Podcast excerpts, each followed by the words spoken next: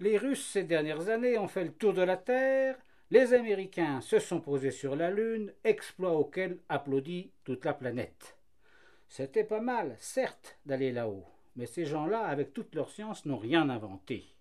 Si les Chanitois n'ont pas mis pied sur notre satellite, bien avant les Américains, ils avaient pensé à le faire.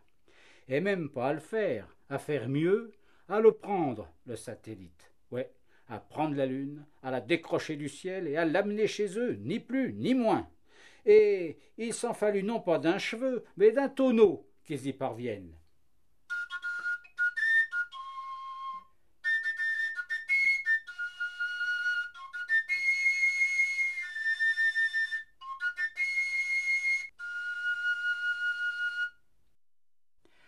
Les Chanitois, donc, en ce temps-là, réfléchissaient aux moyens de réaliser l'entreprise. Ah, ils se creusèrent beaucoup la tête, puis, un jour, un astucieux dit aux autres Compare, nous ne pouvons pas y aller avec une échelle, il n'y en a pas d'assez grande, hein, et pour choper la lune, il faut quelque chose de solide. Eh ben, je sais quoi. Dis vite, dis vite, compare, mais tu radotes, puisqu'il n'y a pas d'échelle, il n'y aura jamais moyen. Tu radotes, compare. Non, ni, nous n'avons pas d'échelle, mais nous avons des tonneaux.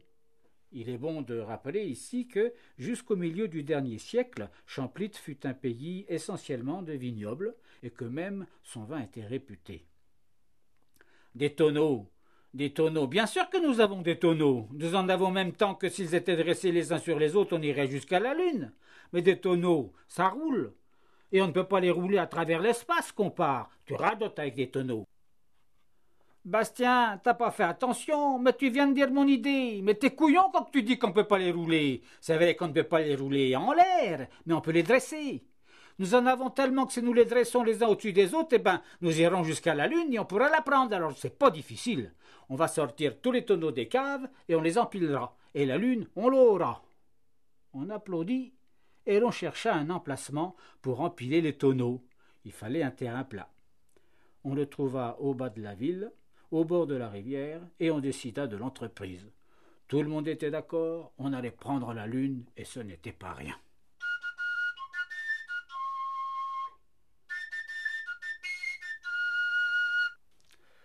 Chacun retroussa ses manches. On sortit d'abord les cuves des granges, puis on monta des caves les muides et les demi-muides, puis les pièces et les feuillettes et les cartons. Ah, il y en avait, il y en avait. Il y en avait tant que toutes les rues de Champlut étaient encombrées qu'on ne pouvait plus y circuler. On avait jeun, sué et transpiré pour grimper les escaliers déchets en poussant tout ça à bout de bras, mais maintenant il n'y avait plus qu'à les faire rouler en descendant. Et tout roula, culbutant quelquefois un vieillard ou un enfant et lui passant dessus, mais on était si content qu'on ne faisait même pas attention. On commença par empiler les cuves. Oh, ça n'était pas rien que de les hisser les unes au-dessus des autres, mais on y arriva. Les cuves empilées, quelqu'un dit. Ça ne fait pas plus le clocher. Nous n'en aurons jamais assez, même avec les feuillettes et les cartons pour atteindre la lune. Compare, t'as pas vu, que répondit Joseph devant toute la population. T'as pas vu, on s'est trompé, on les a empilés dans le mauvais sens. Et c'est vrai, les cuves étaient posées sur leur fond et emboîtées les unes dans les autres. Ça ne faisait pas seulement si haut que le clocher, en effet. On eut beaucoup de peine à les défaire, car beaucoup se trouvaient drôlement coincés, mais on en vint à bout. Cette fois, faut plus les poser sur le cul, hein, dit Joseph, mais sur leur gueule. Et l'on recommença d'empiler. Ce coup-ci, avec toutes les futailles et en faisant comme avait dit Joseph, on atteindrait la lune. Les cuves empilées, on était déjà tonnerrement haut. On était content et on se frottait les mains. On hissa maintenant les muides, puis les demi-muides, et ce fut le tour des pièces, des feuillettes et des cartons. Le compère qui était dessus et qui plaçait les fûts, il y a longtemps qu'on ne le voyait plus, mais on entendait sa voix lointaine qui réclamait toujours des tonneaux de plus. La réserve s'épuisait. Encore trois, encore deux, encore un, je le tiens, criait le compère. Et on comprenait bien que c'était vrai rien qu'au ton avec lequel il disait ça. Mais en bas, ce fut la consternation. Il n'y avait plus de tonneaux. C'était pas terrible, hein être si près de la réussite et voir qu'on n'y arriverait pas. Comme le compère du dessus insistait, on fut bien obligé de lui dire la vérité ont un conseil. C'était grave, mais aucune autre solution ne s'offrait quand le gars suggéra Compare, il n'y a qu'à prendre du dessous Prendre le tonneau du dessous. Personne n'y avait pensé. C'était pourtant si simple. On tira le tonneau du dessous, et toute la pile s'écroula.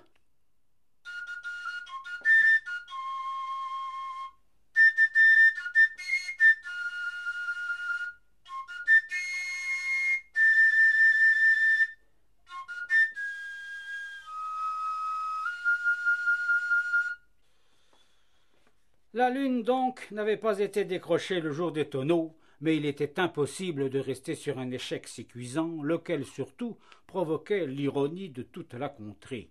Qu'on part, se chuchota-t-on dans les rues. Tout partout on se fout de notre gueule. Ça ne peut pas durer, il nous la faut, la lune. Comment faire maintenant? Mais les chanitois n'étaient pas à court de ressources du côté du Ciboulot en ce temps-là. Et aussi bien, le jour des tonneaux, ils avaient tous vu la lune rire au pied du pont, reflétée par l'eau de la rivière. Elle aussi, elle se fout de notre gueule, qu'ils avaient dit, en la regardant encore les lendemains. Alors, puisqu'on n'avait pas pu la voir dans le ciel, on l'aurait dans l'eau, fut-il décidé lors d'une réunion générale. Mais qu'on part, comment qu'on va faire?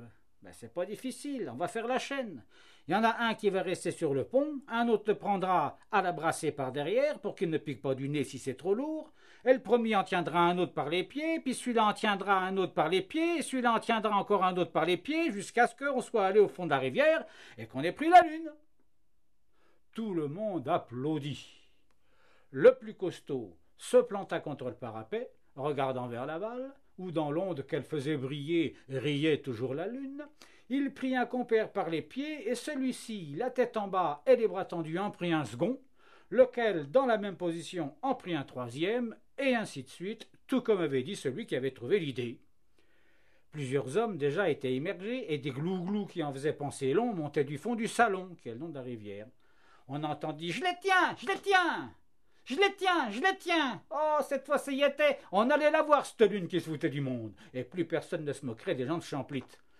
Mais juste à ce moment-là, le Bastien, qui supportait toute l'échelle, le ventre appuyé contre le parapet, eut une crampe.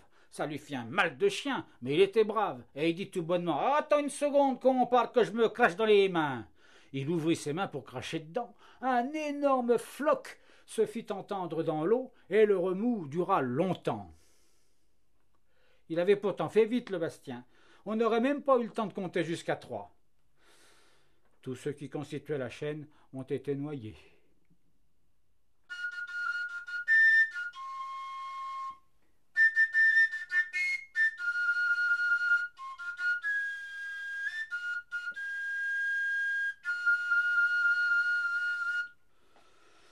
On n'avait donc pas pu prendre la lune dans la rivière.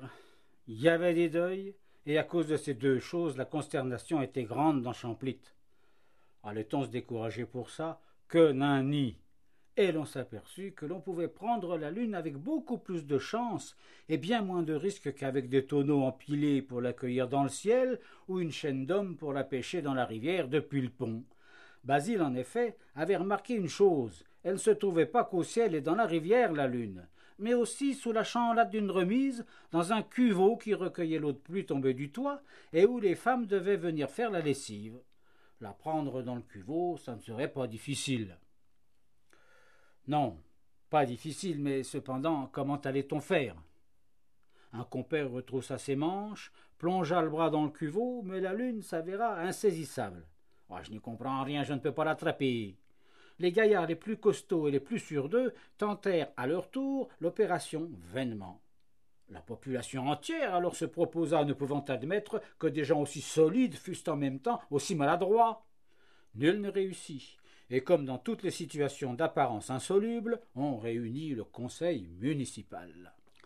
On palabra une bonne partie de la nuit. On ne savait pas comment faire. Bah, faudrait enlever l'eau, dit quelqu'un, puis après ramasser la lune dans le fond du caveau. C'était une idée, mais on ne voyait pas du tout comment s'y prendre pour enlever l'eau. La perplexité était grande, la situation inextricable. Et pourtant cette lune, on la voulait, on la voulait à tout prix, et pour la voir, on aurait fait n'importe quoi. Ça n'avait pourtant l'air de rien de la prendre dans le caveau, mais on n'y arrivait pas. J'ai trouvé, dit tout à coup l'adjoint. Je sais ce qu'il faut faire. On l'écouta les yeux ronds, béat d'émerveillement et de scepticisme en même temps. Il était bien malin, l'adjoint, quand personne ne voyait de solution. Eh ben, dis l'engagèrent tous les conseillers. Faut amener l'anneau Basile, y boire à l'eau, et après on prendra la lune. On applaudit. Basile courut à l'écurie détacher l'âne qui tirait habituellement la charrue entre les grandes vignes. Il l'amena au cuveau. Une chance, l'âne de Basile avait soif. Il but, et pendant ce temps-là, on l'observait, et on observait la lune. Tout le conseil faisait cercle autour du récipient et de l'animal. l'âne lampa toute l'eau sans se reprendre une seule fois. Mais quand l'animal eut terminé, les visages démesurément s'allongèrent, on était déconfits, bernés, il n'y avait plus lune dans le caveau. Les carnes, dit l'adjoint, les carnes, il a mangé les lunes. Ça, c'était le comble. L'âne Basile avait mangé la lune. On discuta à nouveau sur les mesures à prendre, mais ça ne dura pas longtemps, tout le monde pour une fois se trouvant presque immédiatement d'accord. On allait ouvrir le ventre à l'âne de Basile et on prendrait la lune dans son estomac. Ce n'était pas plus compliqué que ça. On appela le tatane, l'Antoine, qui avait l'habitude de percer les vaches météorisées. Il vint avec un grand couteau et fendit l'animal en deux. On sortit toutes ses entrailles, son estomac et bien d'autres choses, rien là-dedans. Pas de lune. Elle avait complètement disparu. Et l'âne était mort.